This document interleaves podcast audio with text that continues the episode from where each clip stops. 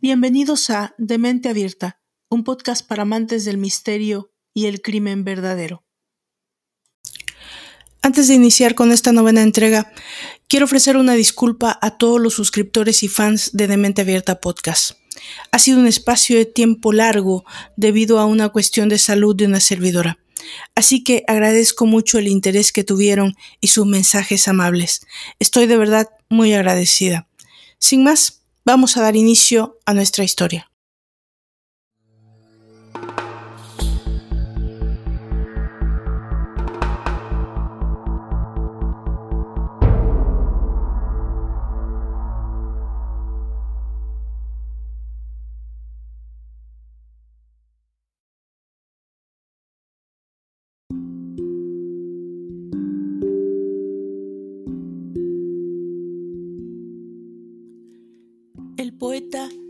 Es una herida con los bordes siempre abiertos. Es una herida incurable. El poeta es una herida que nunca la cierra el tiempo.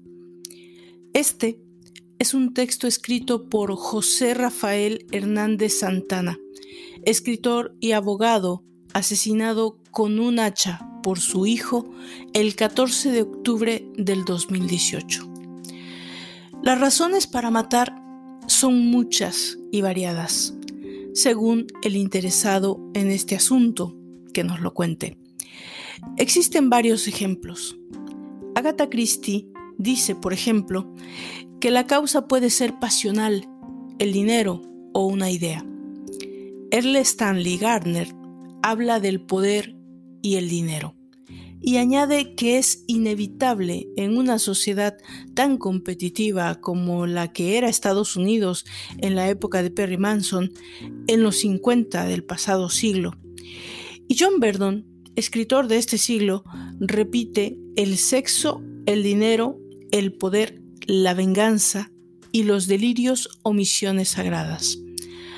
Arthur Koester, filósofo y ensayista, se acerca a algunas de las propuestas más actuales de la neurociencia cuando afirma que matamos por una coordinación insuficiente entre el neorcótex racional y el hipotálamo emocional, que nos lleva a esa beta única, alucinatoria, asesina, que lo ha impulsado a matar, torturar y hacer la guerra.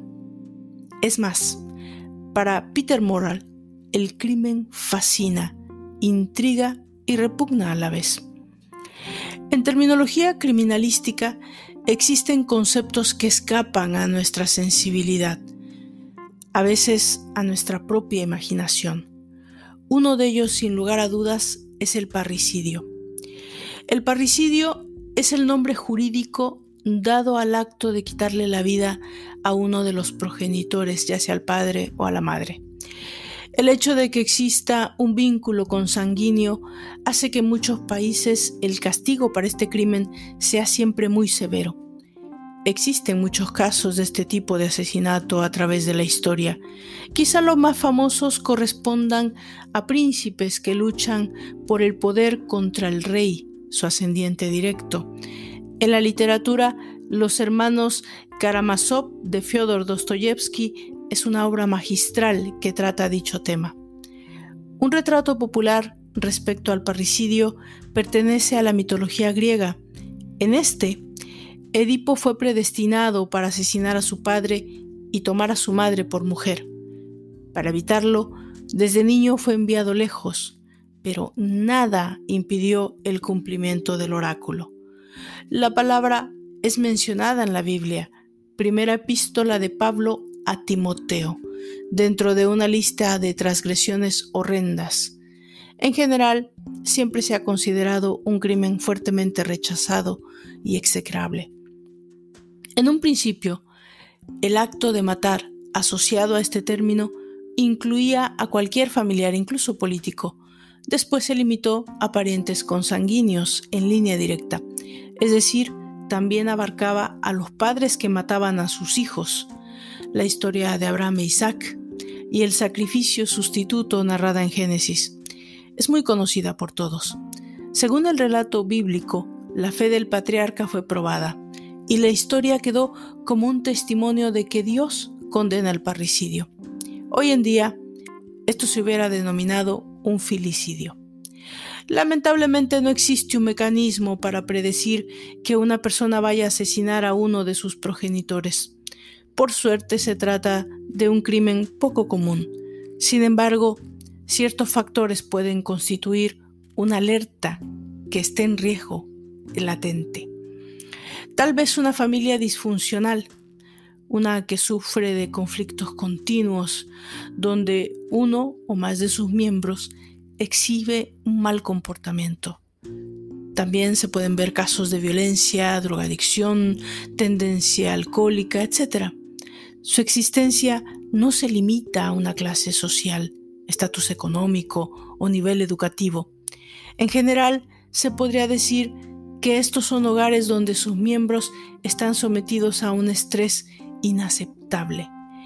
En otros casos muy comunes incluso es donde existe abuso sexual, la mayoría de las veces cometidos por los padrastros. Pero incluso se han visto muchos casos de padres que violan repetidamente a sus hijas y a veces hasta a sus hijos. En esos hogares, la madre suele estar ausente o finge ignorar lo que sucede. Y es este último hecho el que al final logra desquiciar al parricida. Pero sea cual sea la circunstancia o el ambiente en que se desarrolle, la mayoría de los parricidas cuyas acciones han sido analizadas con lupa eran jóvenes sin preparación universitaria, solteros y sin antecedentes penales. Por lo general, actuaron solos y no trataron nunca de escapar del lugar del crimen.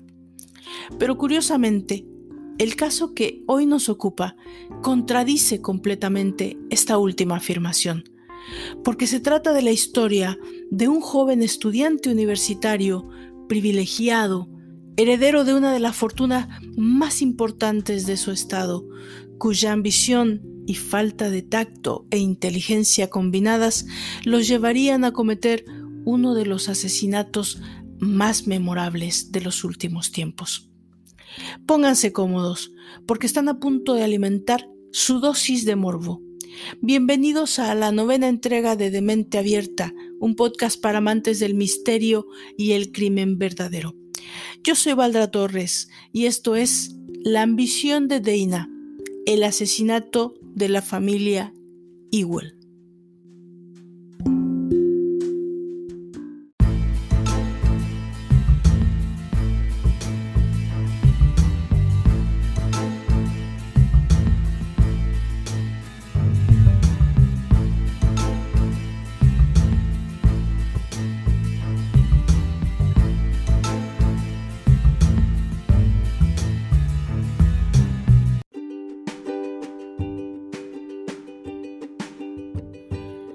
La ciudad de Fresno se encuentra en el Valle de San Joaquín, a escasos kilómetros del centro geográfico del estado de California, al oeste de los Estados Unidos. En ella, la belleza natural se une a un rico patrimonio histórico y cultural para ofrecernos una estancia más que agradable, junto con 300 días de sol garantizados por año, y con todas las comunidades de una gran ciudad pero con el encanto y tranquilidad de una pequeña urbe. Los tradicionales viñedos que la rodean producen no solo uva para el exquisito vino de la región, sino que las pasas de la zona también son reconocidas mundialmente por su calidad.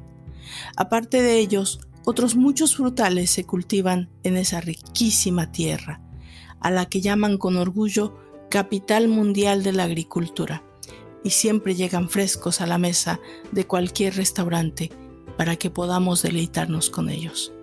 Tres parques nacionales se encuentran a solo un paso de ella, el Parque Nacional Yosemite, el Parque Nacional de Sequoia y el Parque Nacional de Kings Canyon, y a la vez tiene tres hermosos parques públicos dentro de su territorio, el Parque Woodward, en el que están los renombrados jardines japoneses Shinsen, junto al río San Joaquín, el Parque Redding, donde están el Jardín Zoológico Chafe y los parques de atracciones Playland en Storyland, y el Parque Kearney, que rodea la histórica mansión Kearney, en la cual se llevan a cabo representaciones sobre la guerra civil. Fresno es un lugar increíble, con sierras, lagos, ríos, arroyos, áreas de cultivo que llenan de verdor el espacio y de perfume el ambiente. Una ciudad donde el turista encuentra numerosos atractivos y en los alrededores de la gran campiña para quienes desean pasar un día disfrutando de la vida en una granja o en un venerable viñedo. Las vacaciones en Fresno se pueden disfrutar al máximo. De eso podemos estar seguros.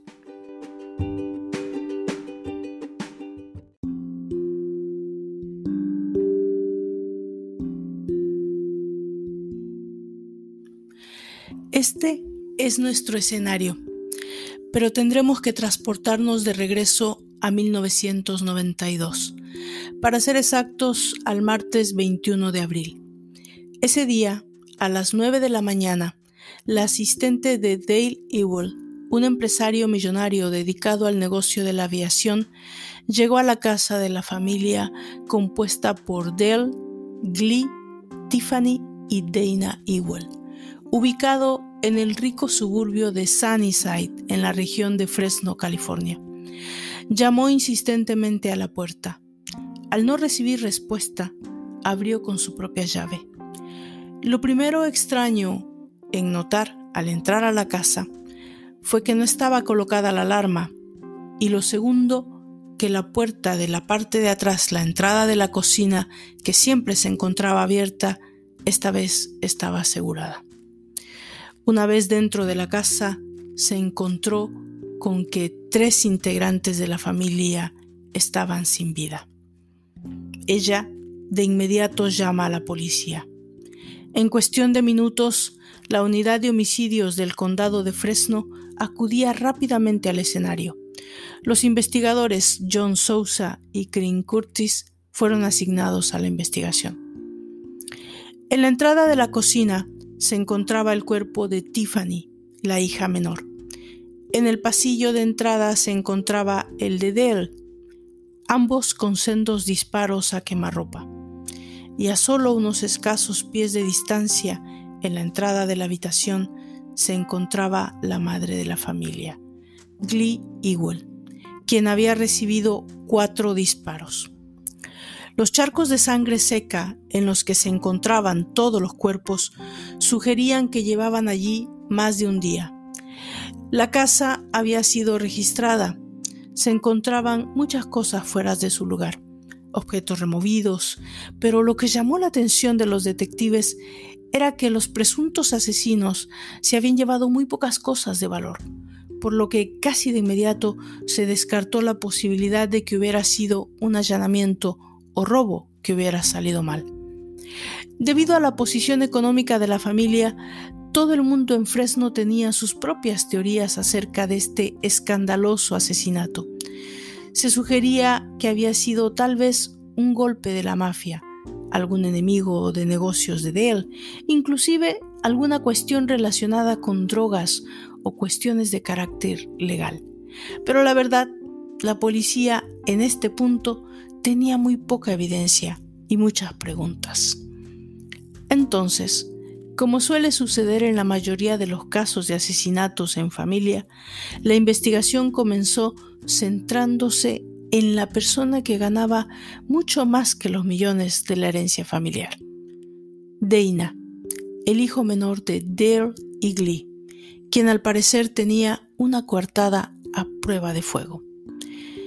En este tipo de homicidios, regularmente, las primeras intenciones policíacas van a ocupar su mayor esfuerzo en él o los sobrevivientes, aquellos que más o mejor se beneficiarían, y que por lo tanto hay que descartar primero antes de proseguir en otras líneas de investigación. Dana Ewell era un joven guapo de 21 años, conocido por su arrogancia, su carácter de joven millonario, que vestía ropa de marca, manejaba los mejores autos y que a todo aquel que se cruzara en su camino le hacía saber lo rico que era. Todos aquellos que lo conocían decían que era un chico obsesionado con su riqueza y muy, muy inteligente. Básicamente, Deina era un joven millonario cuya única meta era ser más rico aún que su propio padre, Dale. Fuera de eso, a la policía lo que le importaba era que Deina nunca hubiera podido realizar el asesinato de su familia. Él se encontraba ese domingo de Pascua en la casa de la familia de su novia, Mónica Sent, quien curiosamente era la hija de un oficial del FBI, quienes de inmediato corroboraron que Deina estuvo con ellos en todo momento. Eso a la policía le parecía imposible de creer. El único hombre que parecía tener un móvil no habría tenido forma de cometer el asesinato. La policía estaba por iniciar un largo camino hacia la verdad, una que ellos presentían tenían ante sus ojos, pero que no encontraba la manera de demostrarlo. Por un lado, un joven arrogante que se creía más inteligente que nadie, y por el otro, un detective que estaba confiado en su corazonada y que no pensaba rendirse por nada del mundo.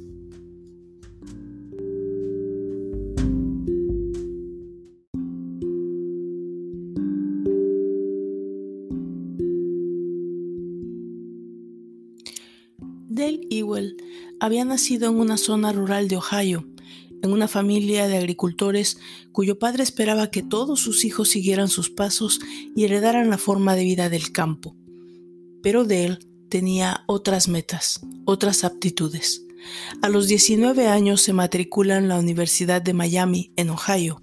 La profesión que había elegido era ingeniería aeronáutica.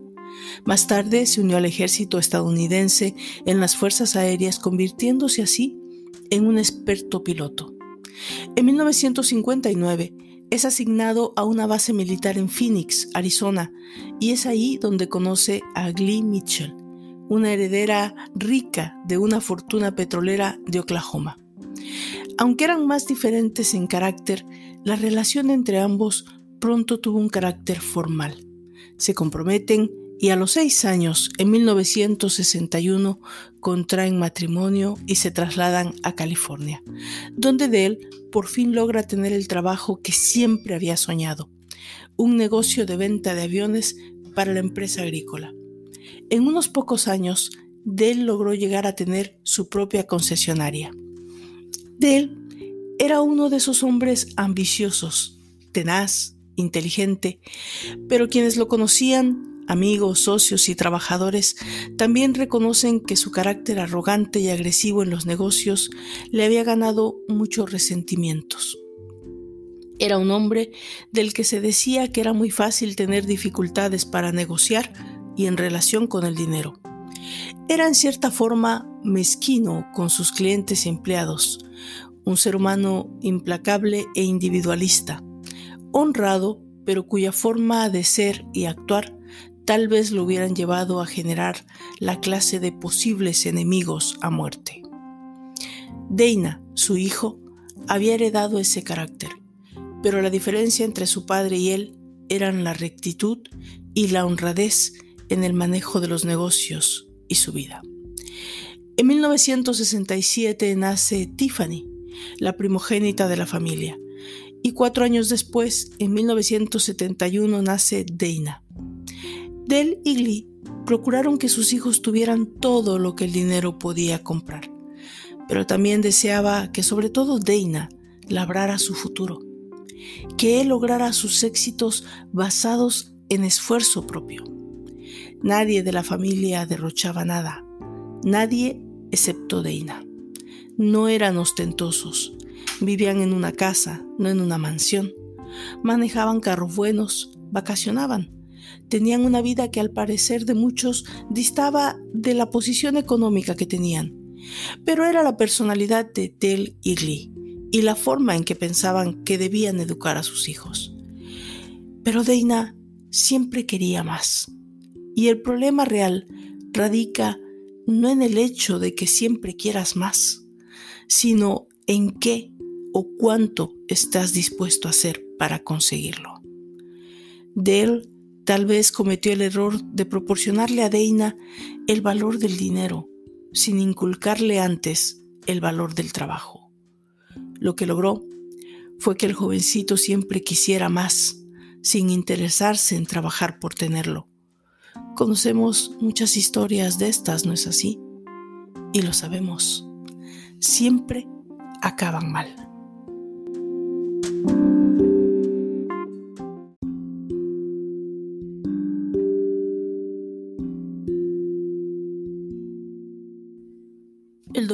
Pascua de 1992, el millonario Dale Ewell, su esposa Glee y su hija Tiffany fueron hallados muertos en su casa. Este tipo de asesinatos en la zona urbana de Fresno causan impacto. Este lo hizo de inmediato. Las familias querían respuestas y la policía estaba empeñada en demostrar que la única persona que se beneficiaba con la muerte de sus padres y su hermana era el asesino, pero tenían un largo camino que recorrer para demostrarlo. No bastaba con saber de Deina y su amor por el dinero y el poder los investigadores necesitaban algo que avanzara en la investigación, pruebas más que motivos. Así que comenzaron por estudiar el entorno académico del chico. Deina tenía pocos amigos y un coeficiente intelectual de 180, un chico demasiado inteligente que solía buscar ferozmente encajar de alguna manera, un tipo competitivo y mezquino que buscaba siempre ganar y ser el mejor en todo, lo que obviamente no le ganaba adeptos. En su último año escolar, a Deina lo eligieron el alumno con más probabilidades de éxito, y para él, éxito significaba dinero. En 1989 se especializa en finanzas en la Universidad de Santa Clara. Sus posibilidades de ser millonario por cuenta propia crecen a este punto. Asistía a la universidad con trajes de Armani y corbatas de seda y conducía un Mercedes-Benz del año, pero su carácter de perfeccionista iba a sufrir un revés cuando es descubierto haciendo trampa en un examen de ética profesional y es castigado con una materia perdida. Este de inmediato escribió una carta al profesor que lo había reprobado. La misiva iniciaba diciendo, Últimamente tengo toda clase de pensamientos extraños. Veo películas de asesinos seriales, de hombres tremendamente inmorales y de lo que hacen las personas con tendencias psicológicas. No quiero hacer nada mal. Obviamente, el profesor, esa carta le pareció poco menos que inquietante.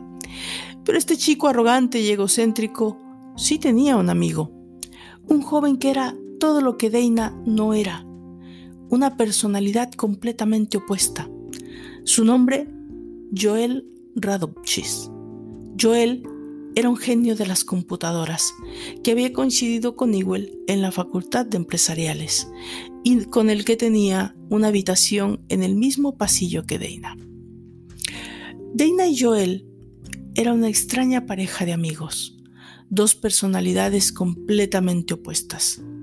Deina siempre pulcro y bien vestido, y Joel desaliñado, muy lejos de las virtudes de la sociedad californiana.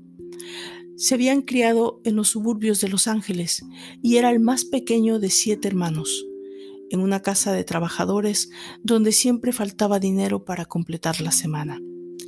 Deina tenía un amigo y una novia. Pero eso no parecía ser suficiente. Él necesitaba que todo el mundo supiera lo exitoso y bueno que era.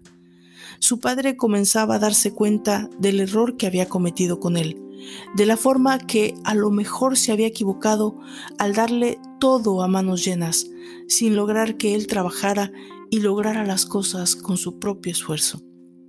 Así que, al enterarse de la materia perdida, Dell le dio un ultimátum Le dijo que le apoyaría a finalizar sus estudios, pero que después tendría que trabajar y estaría solo. Deina acepta la decisión de su padre. Toma la decisión de formalizar su relación con Mónica y planear reunir a las familias en Domingo de Pascua. Querían reunirse en la casa de la familia de Deina, en la playa, en Pájaro Dion, y así lo hicieron. Fue una cena festiva para las dos familias. Alrededor de la medianoche, ambas familias se despidieron, ya que el amanecer después del almuerzo, Del, Glee y Tiffany regresarían a Fresno, sin saber que en ese preciso momento alguien había irrumpido en su casa ubicada en el 56 de Spark Circle Drive. Este individuo iba armado con un rifle de asalto. Se introdujo en la estancia y esperó pacientemente a que la familia llegara. La mañana de ese domingo 19 de abril de 1992, todo resultaba normal en la casa de la playa en Pájaro Dion.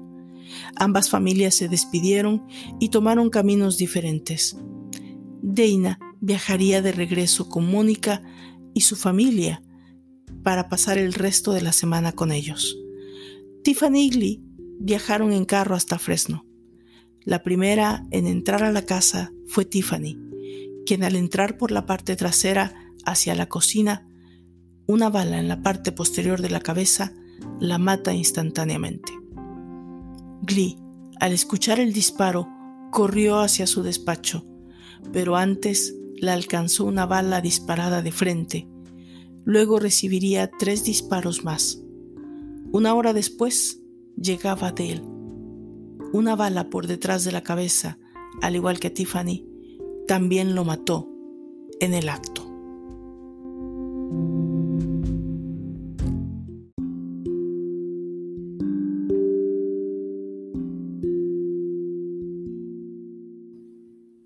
Hora después de que se descubrieran los cuerpos, a Dana Ewell se le informó que algo horrible había pasado con su familia.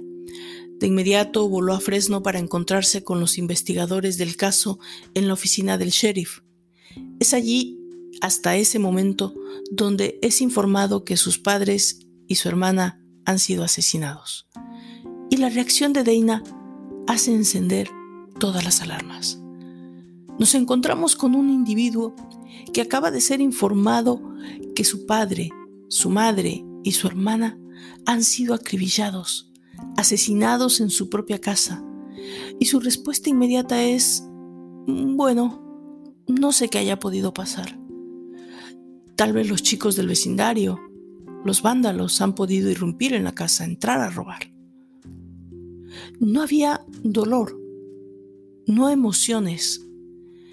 Al día siguiente, la policía lo lleva a la escena del crimen.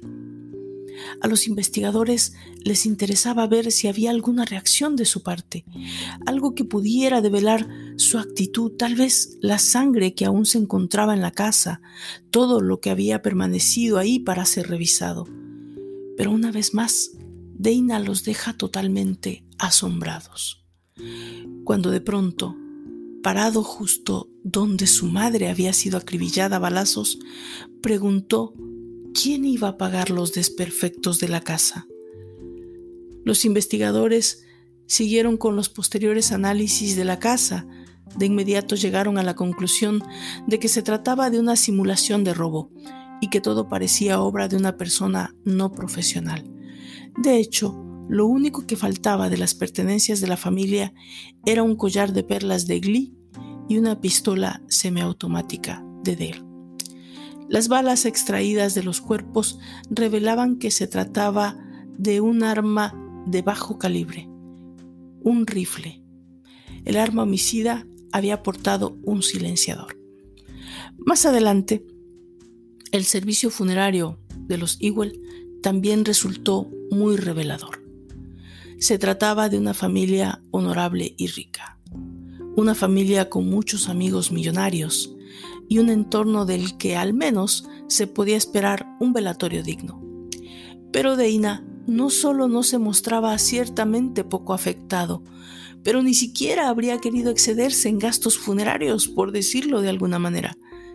La familia no pudo más, y a las cuatro semanas, los tíos de Deina concertaron una reunión con los inspectores de policía. Les contaron la reacción que el chico había tenido al descubrir que tendría que esperar 14 años para recibir la herencia de su familia. Dana Ewell simplemente no podía creer lo que estaba pasando. Se volvió loco y golpeaba la mesa de los abogados gritando que cuál era la razón por la que no recibiría su dinero. Los ocho millones de la herencia estaban lejos de su alcance por el momento. La policía regresa a las evidencias. El laboratorio de balística corrobora que las balas encontradas en el escritorio de Dell coincidían con las que habían sido utilizadas en el asesinato.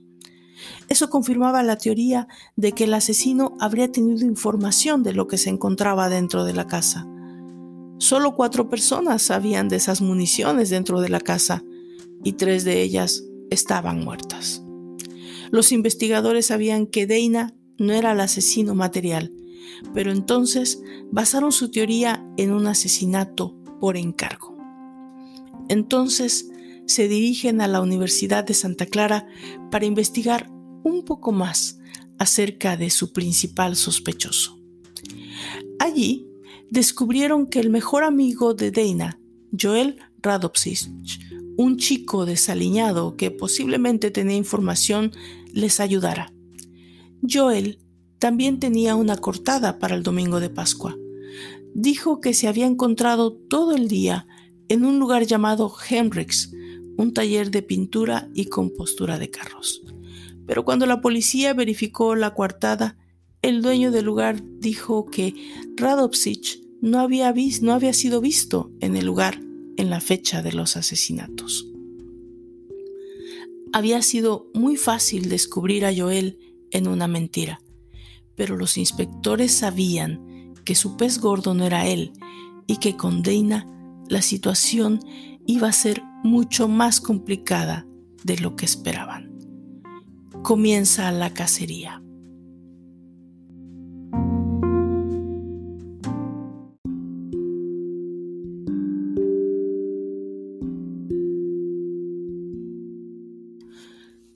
Por un lado, Dana estaba seguro que la policía nunca lo descubriría y se burlaba públicamente de ellos, haciendo saber a todo aquel que quisiera escucharlo que él pensaba que nunca resolverían el asesinato de sus padres. Por otro lado, la policía inicia una campaña donde se hacían públicas sus sospechas acerca del heredero, al mismo tiempo que cerraban el cerco a su círculo social y sus nuevos hábitos económicos. Deina comienza a gastar desmesuradamente el otro patrimonio, fuera de la herencia de los 8 millones de dólares que tendría que esperar 14 años para cobrar, o sea, la empresa de su padre. Para ese momento, las sospechas de la policía en Dana y Joel eran del dominio público. La prensa comienza a publicar la historia y los avances de la investigación. Dana no se nota afectado, pero Joel sí, y eso hace que se mude de Fresno a la ciudad de Los Ángeles, lo que hace que agentes encubierto comiencen a vigilarlo las 24 horas. Lo siguen hasta el aeropuerto de Long Beach, donde descubren que el chico pobre que había dejado la universidad ahora estaba tomando clases para pilotear aviones y las pagaba en efectivo, casi 500 dólares la hora. Sus padres no le daban dinero, no trabajaba, no se había ganado la lotería, ¿Dónde estaba su fuente de ingresos? La policía encontró la respuesta en los estados bancarios de Dana Ewell. Muchos de los retiros de efectivo coincidían con los pagos realizados a Joel. Parecía que Dana estaba financiando la nueva vida de su mejor amigo o saldando una deuda. No se necesitaba ser un genio para deducir la relación, los vínculos económicos y la razón que los ligaba. Con esa sola información, que hasta el momento era solo una prueba circunstancial, los investigadores regresan a la Universidad de Santa Clara por más información sobre Dana y Joel. Descubrieron que en 1991 Joel Radovsich había obtenido manuales para fabricar silenciadores caseros para armas de fuego.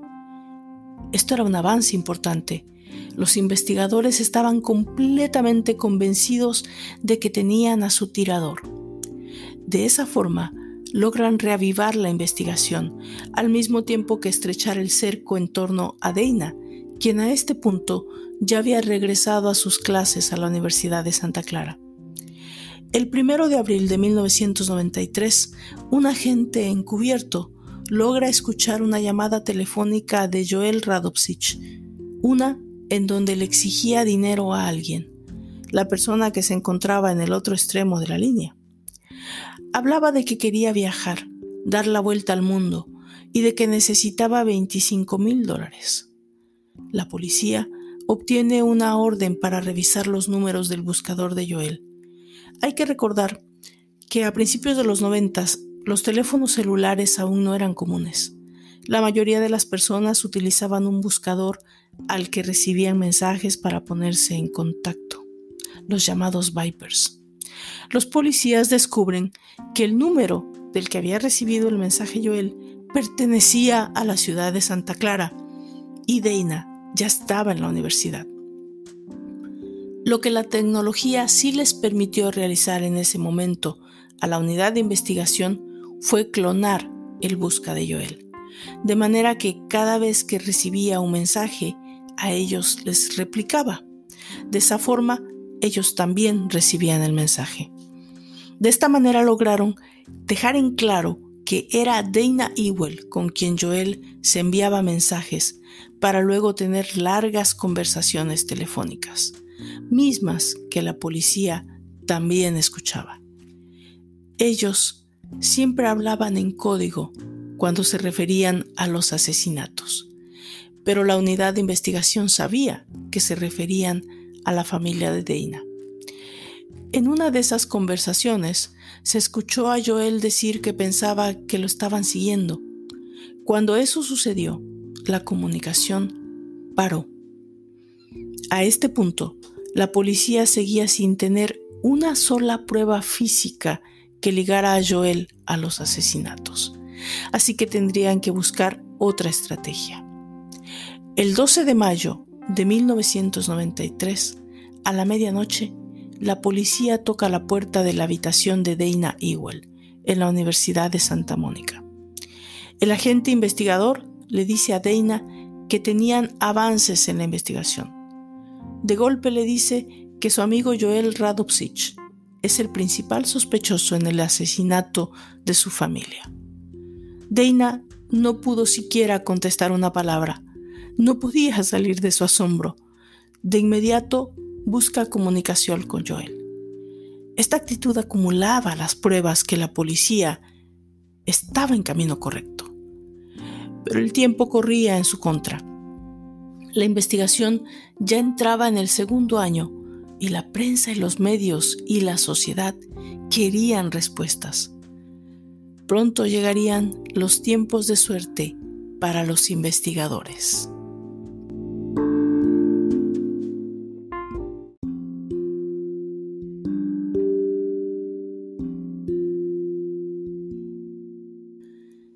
El 8 de junio de 1993, los agentes Sousa y Curtis tuvieron una oportunidad. Por medio de la vigilancia de las llamadas, escucharon a Joel pedir una ganzúa electrónica. Joel la hace llegar a una dirección a San Bernardino, a un hombre llamado Jack Pons, un hombre que los investigadores no conocían. Los investigadores de inmediato se dirigen allá, a investigar a Pons. Lo interrogan. Al principio, niega conocer a Joel Radovsich.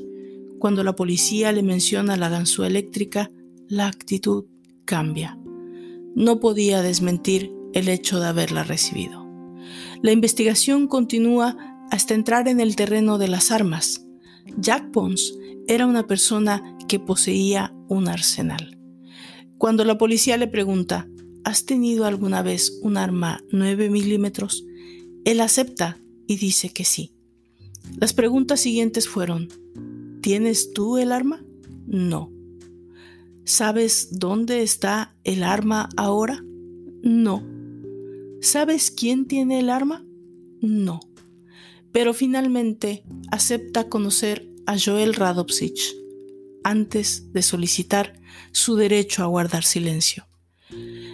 Aunque todas las pruebas seguían siendo circunstanciales, los agentes ya podían ligar a Dana Ewell con Joel Radovsich, a Joel Radovsich con Jack Pons y a Jack Pons con el arma del crimen. El 2 de marzo de 1995 se giran órdenes de aprehensión para los tres. A Dana y Joel se les imputan tres cargos de asesinato. Si resultan culpables, se les impondría la pena de muerte. Jack Pons, como era de esperar, llega a un acuerdo con la fiscalía. El chico sabía mucho más de lo que los policías habían imaginado. El juicio inicia el 16 de diciembre de 1997, más de cinco años después de los asesinatos de la familia Ewell. El juicio era el más importante del Estado en décadas. Dana había contratado al mejor abogado del Estado y uno de los mejores del país, Ernie Kine, quien desde el principio describe el crimen como un golpe orquestado por algún enemigo de Del Ewell. Por su parte, la fiscalía llama casi a 100 testigos como soporte de todas las pruebas circunstanciales que según ellos eran lo suficientemente importantes para llevar a la cárcel a Dana. Pero su testigo estrella era Jack Pons. El 27 de marzo de 1998, Jack Pons aparece en el escenario del juicio. Declara que pocos días antes de los asesinatos había comprado un rifle de asalto 9 milímetros, con dinero que Joel le había dado.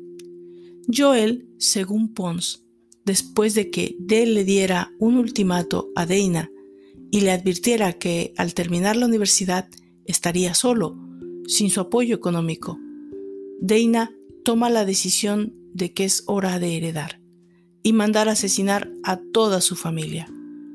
Joel habría cometido los asesinatos esperando participar de los 8 millones de dólares que Dana esperaba poder cobrar, pero no pudo.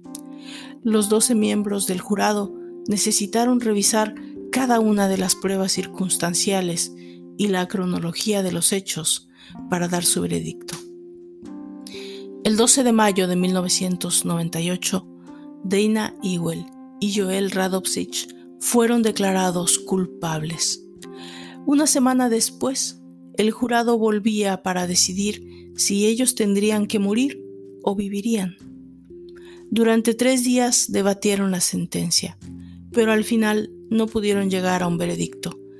Así que el juez impuso el mayor castigo posible, cadena perpetua sin posibilidad de libertad condicional. Ese día, por primera vez, Dana Ewell lee en voz alta su testimonio y declara su amor por sus padres y su hermana. Solo desearía que esta pesadilla ahora mismo terminara, poder levantarme, salir de aquí y que mi padre, mi madre y mi hermana me estuvieran esperando. Al parecer, al hacerse mayor, Deina perdió todo sentido del bien y el mal. Se convirtió no solo en una persona arrogante, pero también en alguien que obtendría lo que quisiera sin pensar en el precio que otros tuvieran que pagar por ello. En su mente enferma, él no hacía nada mal. Trató el asesinato de sus padres y su hermana como un acto meramente comercial. Contrató a alguien para que le solucionara el problema, y esa persona lo hizo pero como una jugada maestra del destino, Dana Ewell jamás recibió un centavo de esa fortuna por la que asesinó. Era un hombre tan triste que cuatro millones no le eran suficientes. Lo necesitaba todo y por eso también asesinó a su hermana. Dana Ewell está encarcelado en la prisión estatal de Corcoran, un lugar apropiado para un asesino familiar a sangre fría, ya que es una de las prisiones más peligrosas de California. Los compañeros de prisión en Corcoran incluyeron en su momento algunos de los asesinos más notorios de los Estados Unidos, como Charles Manson y Juan Corona. Joel Radovich se encuentra actualmente encarcelado en la prisión estatal de Mule Creek, en Long, California. Ernest Jack Pons se convirtió en miembro del Colegio de Abogados de California en 2007. Actualmente ejerce en Fullerton, California. Glee Mitchell, la abuela de Dana, falleció el 14 de marzo de 1999. Y hasta aquí llega nuestra historia. No me queda más que agradecerles a ustedes que la hayan escuchado hasta el final. Déjenme sus comentarios, escríbame a dementeabierta.podcast.gmail.com. Si se encuentran escuchando desde el canal de YouTube, por favor suscríbanse, denle like a el video y compártalo si les ha gustado. Yo soy Valdra Torres y los espero en el último de los videos de los podcasts de la primera temporada de Demente Abierta. Llegamos al final en la próxima entrega. La siguiente será una sorpresa para todos. Gracias por la audiencia. Nos encontramos.